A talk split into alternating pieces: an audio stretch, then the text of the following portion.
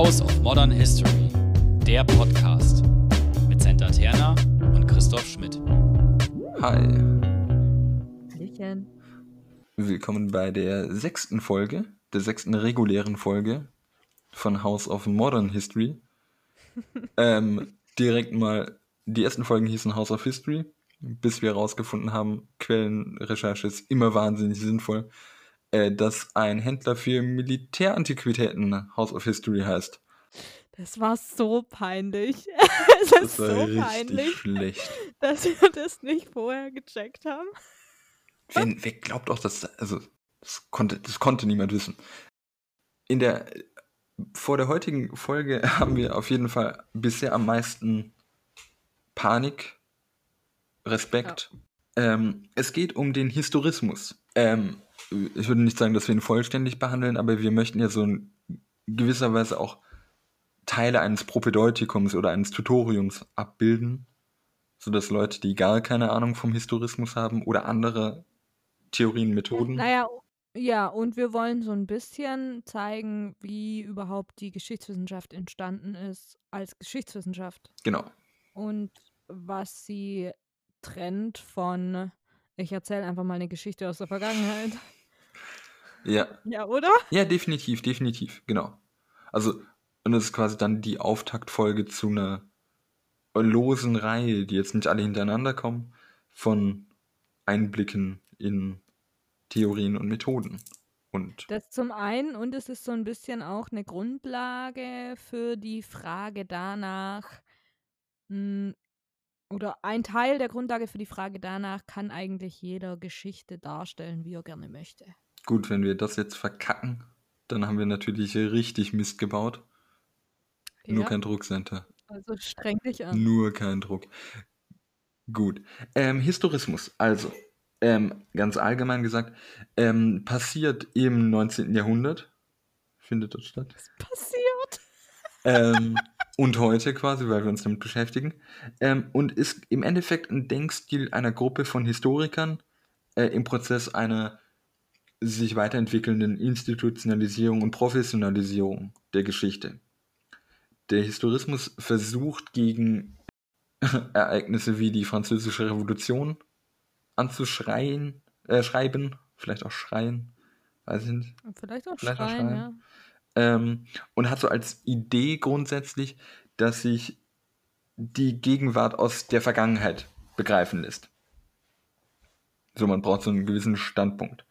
Das heißt, im 18. Jahrhundert ging es, und also ich beziehe mich unter anderem auf ein Skript und auf das Buch von John Arnold, H. Arnold, Geschichte, eine kurze Einführung. Glaube ich, heißt im Original A Very Short Introduction. Auch eine, eine tolle Reihe. Wenn es vorher um Geschichte als wahre Geschichten geht, schmissig geschrieben, ähm, abgeglichen, passt es zur Vorsehung, geht es im Historismus um wahre Geschichten. Ähm, das bedeutet, dass man eine gewisse Grundlage an Arbeitstechniken braucht. So, und da gibt es natürlich einen Namen, der sofort zu nennen ist, Senta. Ranke. Genau, Leopold von Ranke, geboren 1795 und 1886 gestorben, laut Mhm. Wikipedia. Ja. Nee, es steht auch noch in einem anderen Skript. Ich behaupte jetzt, wahrscheinlich hat das von Wikipedia abgeschrieben. Äh, wer weiß. Ähm, und Ranke hat verschiedene Forderungen. Nämlich im Endeffekt geht es um Objektivität. Der Historiker, und an dieser Stelle werde ich vor allem immer die männliche Form wählen, weil es auch der Quellenausdruck oder auch die, die Form war, in der die Menschen wie Ranke gedacht haben. Es sind Männer, die das Ganze schreiben, das muss man auch sagen. Ähm, das ist sicherlich das erste Defizit, was aber nicht allein dem Historismus anzulassen ist. Ich, ich, ich will auch nachher noch ein anderes Defizit sagen. Aber jetzt Ein, eine. Geschichte voller Defizite heute. Ja, wir nicht über mich Wenn es um sprechen. Ranke geht, bin ich, wenn es um Ranke geht. Okay, okay, ich bin gespannt. Ähm, von Ranke kennt man ja vor allem diesen, diesen Spruch, ähm, Geschichte soll dargestellt werden, wie es eigentlich gewesen ist. Und beispielsweise der John H. Arnold zeigt auf, dass Ranke sicherlich nicht der Erste war, aber es war halt eine wirkmächtige Figur an der Stelle. Ähm, und er bezieht sich dabei eigentlich auf den Schriftsteller und Prä- Historiker im Sinne einer Institutionalisierung Thukydides, zu denen wir keine extra Folge machen, weil das zu lange her ist. Nope, auf gar keinen Fall. Genau. Ähm, also Ranke fordert, wir brauchen Objektivität, Überparteilichkeit, nur erzählen, wie es eigentlich gewesen ist und den Verweis auf die Tatsache, dass jedes historische Phänomen nur aus sich selbst heraus betrachtet werden kann. Es geht um eine Darstellung von Einzelfänomenen und nicht zwingenderweise, dass Geschichtswerke eine eigene Metatheorie erzählen sollen, sondern wie es eigentlich gewesen ist. So Metatheorien versauen dir ja dann auch die Darstellung. In dem Sinne wahrscheinlich. Ja, generell auch so diese Details sich anzuschauen einfach. Das immer. ist halt das Ätzendste. Aber ja, ja, es gibt Leute, denen Spaß Aber macht. ja, das war. Ja. Auch heute noch. Ähm, das heißt, Ranke fordert eigentlich zwei Dinge, nämlich ähm, für diese Objektivität geht ins Archiv gefälligst und die Geburt des Archivs wäre eine extra Folge, auf jeden Fall, zu der man sicherlich sehr, sehr viel erzählen kann. Ähm, benutzt Archive ähm, und versucht gründlich zu arbeiten. Also ähm, laut Arnold geht es den Historikern der Aufklärung eher so um eine Freizeitbeschäftigung, die ihre Meinung einfach nur noch überprüfen wollen und nicht die Geschichte aus sich selbst heraus begreifen.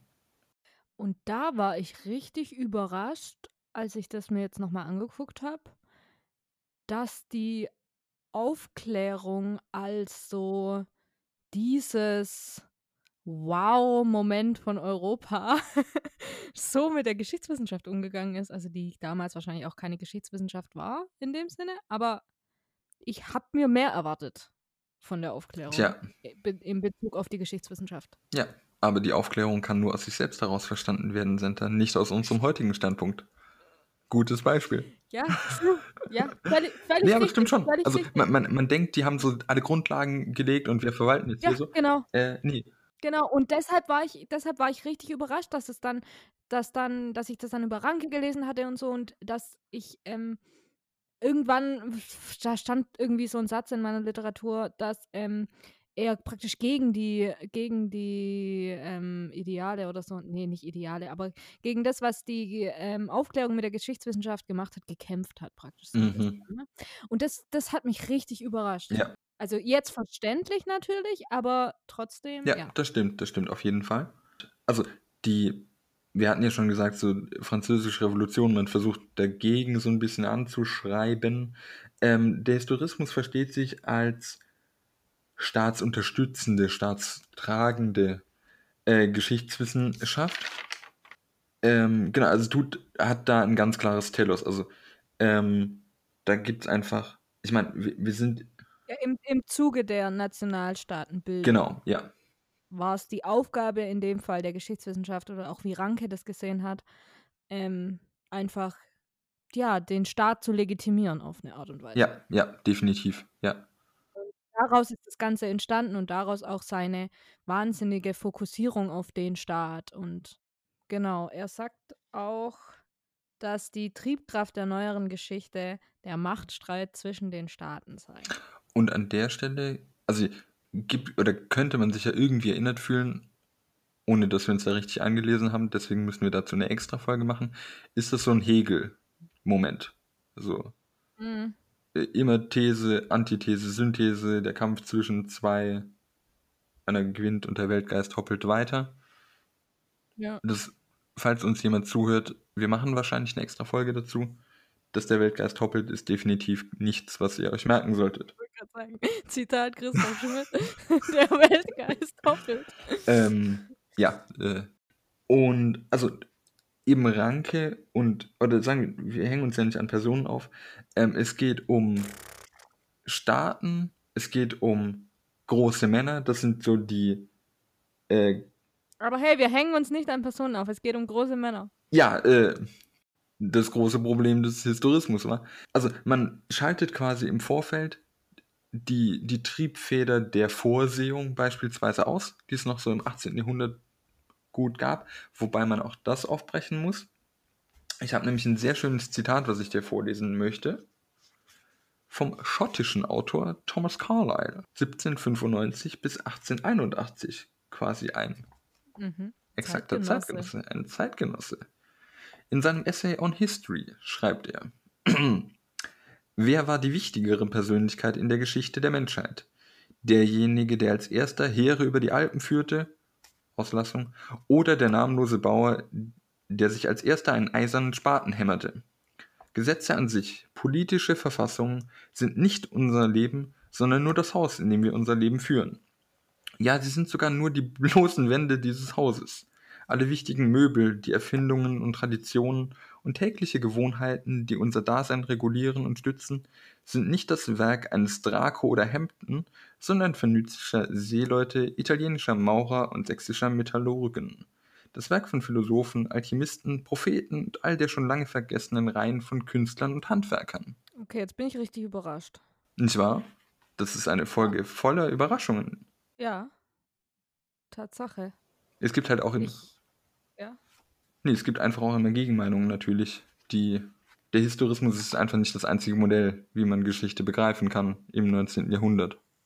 Nee, das nicht, aber das, wie es ja auch jahrelang oder jahrzehntelang gemacht wurde, einfach, oder wie Geschichte jahrzehntelang auch verstanden wurde, als, ähm, ja, ich sag jetzt mal, das, was hauptsächlich einem in die Hände fällt, wenn man aus irgendwie, keine Ahnung, der Zeit von Ranke oder nach Ranke sich die Geschichtswissenschaft anschaut. Ich meine, man liest, man hat ständig irgendwelche Staatsgeschichten, große Männer, Kriegsgeschichten und keine Ahnung was alles.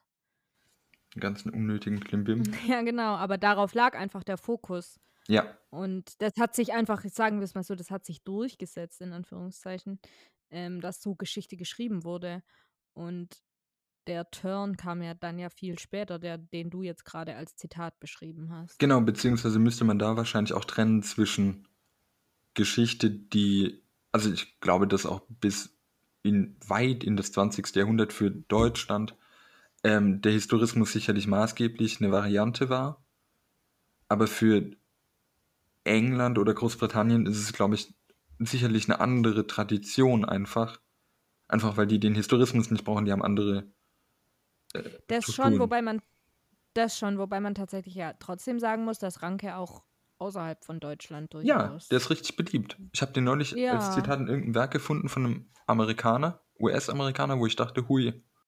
Ich finde den auch, also gerade zu meiner, in meiner Einführungsveranstaltung, die ich hier in Uppsala hatte zum Thema Modern History, da ist der mir bestimmt auch in vier unterschiedlichen Texten begegnet. Ich glaube, der gilt halt auch einfach, also die Rolle, die Ranke einnimmt, ist der des Historikers als oder Geschichtswissenschaft als Beruf.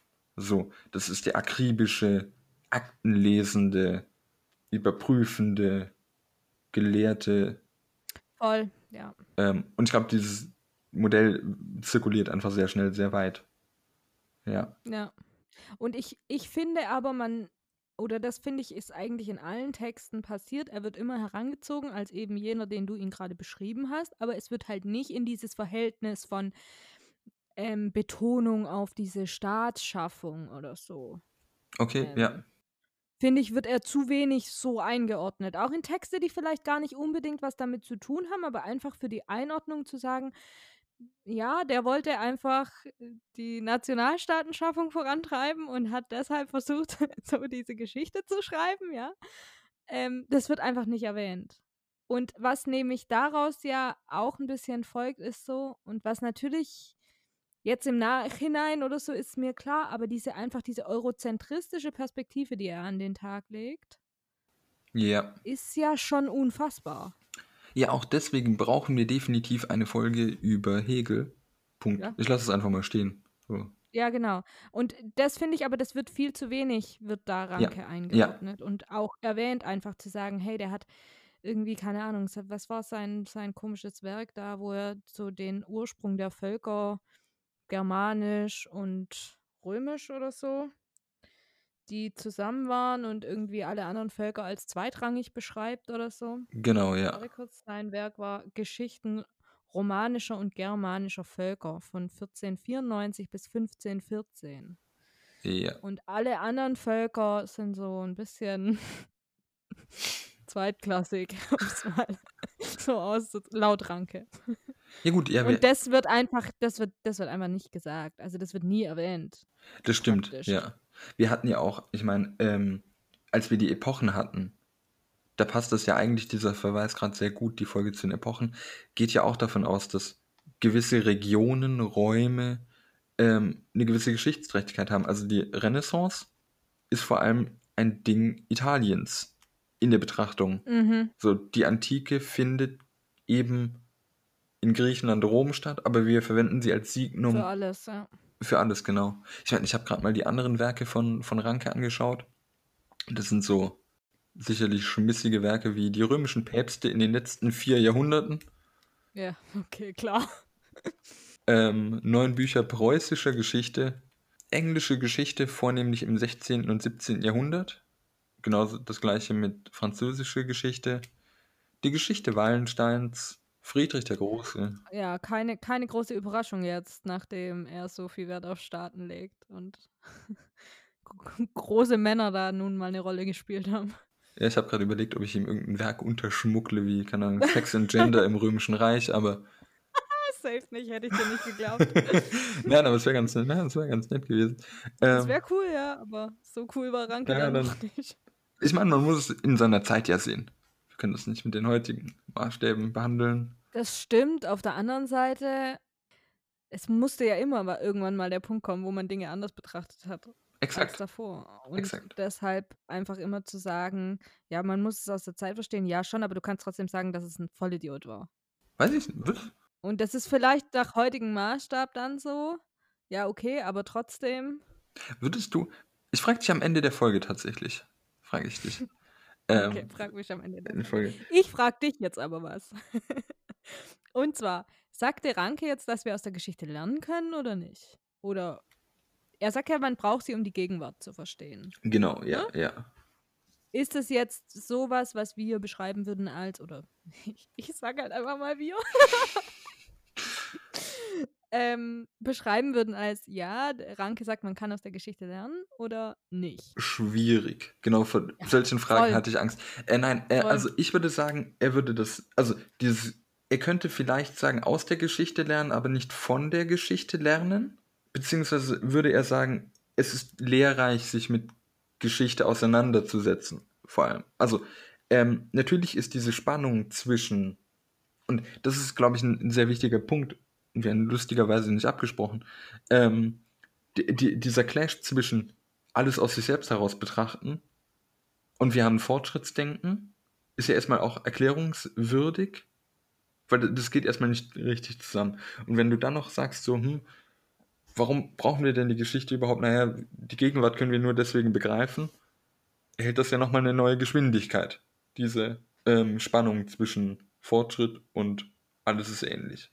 Und ich würde sagen, Ranke sieht schon gewisse treibende Kräfte. Also einfach mal, um sich dem zu nähern, wie kann man versuchen, das zusammenzubringen. Sieht gewisse treibende Kräfte am Werk. Hegel, Folge, Calling. Ähm, und kann natürlich sicherlich einfach Epochen auf so einer Perlenschnur aneinander aufreihen, weil ich meine, wenn jede Epoche ähm, eigentlich zu Gott ist, wie das heißt, ähm, hast du ja, genau. eine Abgeschlossenheit von Epochen und damit kannst du die relativ einfach aufreihen. Und wenn du dann sagst, okay, hm, wir versuchen unsere Geschichte oder die Verortung im Historischen würde er schon machen. Also es ist lehrreich für Ranke sicherlich, sich mit Geschichte zu befassen. Und vielleicht durch, aber niemals von der Geschichte lernen. Mm. Ja, ich, ich, ich finde es voll schwer, weil ich habe irgendwie so das Gefühl, Ranke hat einfach die Geschichte da, dafür benutzt, um den aktuellen Stand und das, was er eben mit Gegenwart meint, zu legitimieren. Gerade in Bezug auf Nationalstaaten. Und ich weiß nicht, ob ich das als Lernen, Lernen bezeichnen würde. Also verstehst du, was ich meine? Ja, ja, also wie Und, und trotz, trotz, dass er natürlich, er war ja der Vertreter, der sagt, er geht in die Archive und schaut euch die Quellen tatsächlich an. Trotzdem würde ich ihm nicht so viel Objektivität als Geschichtswissenschaftler zuschreiben, wie er predigt. ne, also äh, zum, zum einen müssen wir sagen, wenn wir über Ranke sprechen, meinen wir eigentlich den Historismus in der Regel und nehmen jetzt einfach in der Vorbereitung die Figur Ranke. Und Ja. ähm, ich weiß nicht, wie er predigt, sondern vielleicht eher, wie er gesehen wird. Also Objektivität heute ist sicherlich was anderes als Objektivität im 19. Jahrhundert, wenn du dich als staatstragende Wissenschaft verstehst. Ja, voll, voll. Und mit Sicherheit war das, ich sage jetzt mal, ein, in Anführungszeichen Fortschritt, das Wort, das du so liebst. Ähm, aber da, da würde ich wirklich das, das, ähm, den Terminus Fortschritt verwenden, von dem, was von der Aufklärung war, zu dem, wo Ranke hin ist, zwecks Objektivität. Ich meine, wir beide sind uns wahrscheinlich einig, oder ich behaupte das. Du bist dir einig. Ähm, es gibt ja keine Objektivität an sich. Natürlich also, nicht. Es gibt keine vollständige Obje Objektivität, das kannst, du, das kannst du nicht herstellen. Und du kannst nur irgendwie so nah wie möglich rankommen. Oder ja, versuchen da irgendwie. Ja, das hängt ja auch davon ab, was du mit Objektivität meinst, wenn du sagst, wir stellen die Welt so dar, wie sie wirklich ist. Hast du verloren, weil das wirst du nicht schaffen. Du kannst aber Objektivität hinsichtlich deiner Methodik sicherlich walten lassen. Also in, im, im Versuch einfach zu sagen, ich Ja. versuche nachzuvollziehbar zu machen, wie ich arbeite, zu begründen, dass ich dann immer noch eine Person hinter der Tatsache bin, die schreibt oder eingebunden bin in verschiedene Systeme, Strömungen und Denkmodelle geschenkt. Ja, definitiv. Voll. Und trotzdem, dass es das, wie gesagt, trotzdem, dass es diese Objektivität nicht gibt, gibt es trotzdem verschiedene Abstufungen von Objektivität. Und als beliebtes Beispiel immer Herr Irving, der den Holocaust leugnet, es einfach gar keine Objektivität meiner Meinung nach darstellt. Ähm, aber auch Ranke, würde ich halt behaupten, hat nicht so eine wahnsinnige Objektivität an den Tag gelegt, wie man im ersten Moment vielleicht meinen würde, wenn man lesen würde, dass er dafür verantwortlich war oder dass er das so gepredigt hat, dass Leute objektiv arbeiten. Weil er einfach aus diesem Ding heraus die Gegenwart mit den Nationalstaaten zu legitimieren, geschichtswissenschaftlich gearbeitet hat. Mhm, mhm. Möchtest du das mit Irving ausführen oder machen wir dazu eine Folge oder? Ich kann es kurz ausführen. Irving ist ein, also da gibt es auch nicht viel zu au auszuführen. Irving ist ein, er ist, er ist kein Geschichtswissenschaftler für mich, Mann. Ich weiß nicht, was er ist. er ist ein Mensch, ähm, der pseudowissenschaftliche Bücher darüber geschrieben hat, dass es den Holocaust nicht gab. Ja, ist halt einfach Bullshit. So. Genau. Es ist Bullshit, um es kurz zu machen. Aber ja, dazu reden wir wahrscheinlich schon noch mal eher. Da gab es nämlich auch Gerichtsurteile Ja. und Gerichtsverfahren Ja, und so. definitiv. Was mal ganz spannend ist anzugucken. Ja. Genau. Äh, zurück zum, zum Historismus. Also äh, das, was wir jetzt angesprochen haben, diese Spannung zwischen Fortschritt und ähm, Unmittelbarkeit jeder einzelnen Epoche, ähm, führt dann auch zur sogenannten Krise des Historismus. Das findet sich beispielsweise bei ähm, Ernst Troeltsch, äh, Religionswissenschaftler, ähm, generell Philosoph. Darf ich noch kurz eins zu Ranke sagen? Ja. Ähm, was wir implizit hatten, aber nicht so explizit ausgesprochen. Der Punkt bei Ranke ist doch auch, dass er absieht von dem Thema, das zu bewerten, was in der Geschichte passiert ist. Das ist ja das, was er auch mit dem, wie es eigentlich gewesen ist. Einfach nur Darstellung. Und aber jetzt keine Bewertung davon, wie das ist. Genau, das Oder? liegt auch an dieser, ähm, an dieser Unmittelbarkeit, dass jedes Phänomen nur aus sich selbst heraus verstanden werden kann. Ja, ja. Ich wollte es nur noch mal. Ich habe zwar Angst, dass ich da was Falsches sage, aber die Adresse für Kritik blenden wir ein. Nee, würde ich auch so sehen. Ähm, genau, und, Ja. und so Leute wie Ernst Troeltsch, oder bei dem habe ich es gefunden, sagen halt, das ist eine Krise des Historismus, dass diese Spannung zwischen Fortschritt und Unmittelbarkeit führt im Endeffekt zu Relativismus. So, alles ist gleich super, toll. da, was machst du damit? Neben der Figur Ranke gibt es dann noch zwei weitere Namen, die ich einfach nur erwähnen will, weil man an ihnen Einfach mal Name-Dropping. einfach mal nennen. Einfach mal, man nennt viel zu wenig Menschen. Nein. Ähm, weil sie quasi auch für, für spätere Folgen eventuell spannend werden. Johann Gustav Dreußen, 1808 bis 1884. Und vollkommen belanglos diese Lebenszeiten wahrscheinlich. Also ein ungefährer Zeitgenosse. Ähm, geht da mit und sagt, okay, Geschichte muss kohärent begriffen werden. Und der Trend jetzt zwischen naturwissenschaftlichem Erklären und geisteswissenschaftlicher Interpretation bzw. Verstehen. Da ist auch der Name ähm, Dilthey zu nennen. Mit diesem Problem befasst sich dann später unter anderem die historische Sozialwissenschaft und wir uns wahrscheinlich in einer Podcast-Folge damit. Genau, das waren die zwei Namen, die ich einfach noch nennen wollte.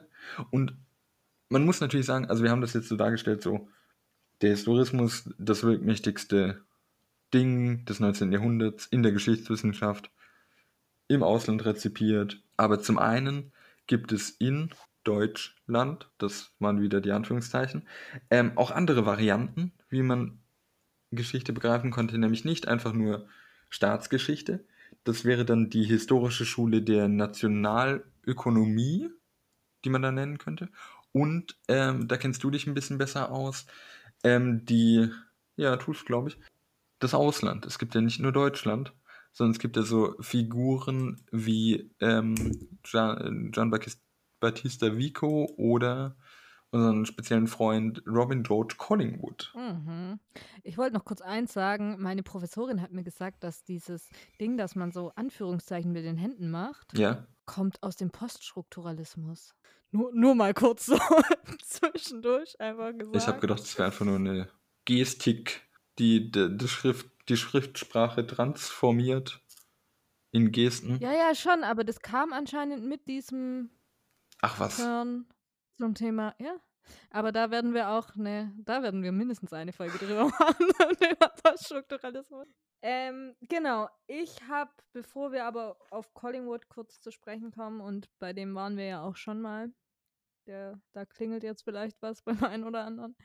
Ähm, Georg Egers aus dem 20. Jahrhundert, der hat nämlich äh, gesagt, dass Geschichte, wie Ranke sie dargestellt hat, nur verständlich ist, wenn man den ähm, politischen bzw. den Religionskontext auch mit einbezieht. Also mehr auf Kontext zu gehen, als Ranke das gemacht hat. Einfach, Ja, was ich, ja, was wichtig ist, vielleicht noch zu sagen, dass das eben ja eingebettet sein sollte in den Kontext.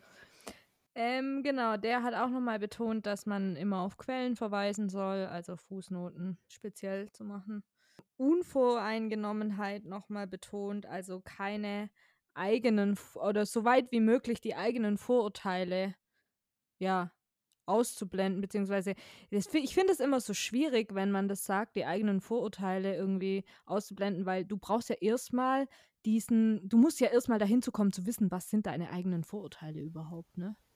Das zum einen und ich glaube auch, dass, dass es eher sinnvoll ist, sowas wie am Anfang kenntlich zu machen, woher du kommst. Also das wirkt vielleicht teilweise beim Lesen so ein bisschen doof, aber ich finde es immer sehr, sehr charmant, wenn Leute sagen, so das und das habe ich vorher gemacht. Ich danke meinen akademischen LehrerInnen A, B und C. Das ist das Forschungsfeld. Ich wurde gefördert durch die XY-Stiftung und Schnick, Schnack, Schnuck. So, dass du einfach weißt, durch wen ist die Betreuung der Arbeit geprägt, wie ist sie finanziert.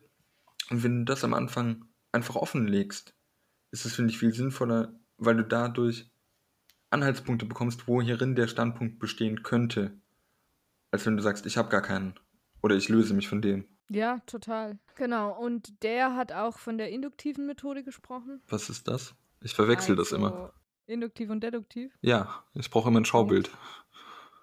Vom Kleinen in die breitere Analyse zu gehen. Okay, okay. Genau. Und das Ganze zusammenhängend darzustellen. Stichwort Narrative, was dein Lieblingswort ist. Narrative ist auf jeden Fall was Großartiges. Also, ja, Ja. genau. Ja. Es geht darum, dass wir immer Geschichten erzählen. Mhm, genau. Und dann eben noch Collingwood zum Abschluss, der nochmal darauf aufmerksam macht, dass man aufpassen soll vor Verzerrung auch in den Quellen, weil Dinge, die in den Quellen dargestellt werden oder auch nicht dargestellt werden, immer aus einem bestimmten Grund dargestellt werden. Und die Frage auch ist einfach oft, was fehlt in diesen Quellen? Also was wird einfach nicht gesagt und warum? Mhm. Und da einfach nochmal ähm, genauer drauf einzugehen. Mhm. Ich hätte jetzt nochmal zum Thema Quellen eine Frage. Oha. Ja, Oha. Keine Ahnung. Ich darauf vorbereitet. Nein, und zwar die Frage ist, wie weit sollten wir als Historiker innen. Zufall, ja, HistorikerInnen, Zufall äh, eine Rolle eingestehen? Naja, also er ist halt da, so. Also ich glaube, man kann ähm, maximal so Möglichkeitsräume aufzeigen und es gibt halt nicht für alles in dem Sinne eine kausale Erklärung, indem man sagt, aus A folgt zwingenderweise B, sondern Dinge sind halt kontingent zufällig. Es gibt nur gewisse, und das ist jetzt auch schwierig, Wahrscheinlichkeiten, weil die Wahrscheinlichkeit selbst etwas ist, was wir erfunden haben, um mit der Welt klarzukommen, aber ähm, es gibt halt gewisse Pfadabhängigkeiten, Sachzwänge, gegen die man sich wenden kann, aber es gibt quasi trotzdem bestimmte Varianten und wofür sich oder wie Sachen ablaufen, kannst du nicht vorherbestimmen. Zwingend. Du kannst sagen, vielleicht könnte aus Variante A oder aus Moment A sich etwas ergeben, was B ist. Also beispielsweise, ähm, ich trete dir gegen das Schienbein. Die Wahrscheinlichkeit, dass ich mir eine fange, ist relativ hoch. Sie ist aber nicht zwingend. Vielleicht lachst du auch oder trittst zurück oder weinst oder was machst du sonst so? Keine Ahnung. Reagierst gar nicht drauf. Das sind alles Möglichkeiten. Ich kann behaupten, wahrscheinlich ist, dass ich mir eine einfange. Ich darf aber dann nicht überrascht sein, wenn du nichts tust oder mir verbal eine runterhaust. Zufall ist ein Ding. Ja, ja, Zufall ist ein Riesending. Und ich weiß nicht, ob wir oder ob HistorikerInnen dem zu wenig Raum einräumen. Auch schön, Raum einräumen. Raum geben. Nein, nein, Raum einräumen ist schon klar. Ich habe immer einen, einen ähm, Lastwagen gesehen, der hatte dann die englische Übersetzung Giving Rooms Room. Räumen Raum Genau. geben. Ähm, ich fand das sehr, sehr schön. Ähm, und halt falsch. Ja, genau. Ja, weiß ich nicht. Also Kontingenzbewusstsein in der Geschichtswissenschaft machen wir bestimmt auch nochmal. Ähm, also Möglichkeitsräume und so. Die Frage ist halt, welche Geschichte man erzählt. Sobald man den Fehler macht, die Geschichte von großen Prozessen darzustellen, dass es auf jeden Fall auf diesen Fluchtpunkt hinauslaufen sollte, der macht den Fehler. Macht es nicht die Annal? Sagt die, läuft auf einen Punkt raus? Oh no. Dazu müsste man, Ich hasse diese Geschichte. Nein, nein, nein, nein, nein, nein. dazu müsste man auf jeden Fall die Folge. hassen ist völlig übertrieben. Also wir machen ja, das ist auf jeden Fall ein, ein sehr äh, gewaltiger Teaser zur Anal-Folge. True. Ähm, Das ist auch die Frage, die wir beantworten werden damit. ja, vielleicht. Kann man überhaupt Antworten geben? Wir schieben Kann man noch, überhaupt Antworten noch geben? kurz nach. Auch das wäre eine Antwort. Das wäre auch eine Antwort. Ich muss auf jeden Fall noch kurz nachschieben, bevor ich dich was frage. Zwei Sachen frage. Schiebe ich nach. Äh, das Stichwort Lamprechtstreit. Lamprechtstreit, Ja, es sagt mir leider gar nichts. das ist okay. Mir, ich habe es vorher nämlich auch verdrängt und musste nochmal nachschauen. Karl Lamprecht, und das ist, an der Stelle ist die Folge generell ätzend, weil wir sehr viele Namen nennen. 18. Der Autor ist tot, Stichwort. Ja, ich sage ja auch nicht, was ihr tut, sondern nur, wo ich es gefunden habe, nämlich bei Karl Ja, Lamprecht. alles gut, mach. ähm, sagt halt, okay, Freunde, wir müssen von dieser Staatsgeschichte wegkommen, wir brauchen mehr, also auch die, weg von diesem Bürgertum, das die, diese staatstragende Geschichte darstellen will. Das versteht man dann unter dem Lamprecht-Streit. Also leicht weg vom Nationalstaat, andere Sachen, Kulturgeschichte reinbringen, jetzt vielleicht in leicht überhöhter Form. Und mal andere sozialgeschichtlichen Wege wählen als Nationalgeschichte darzustellen.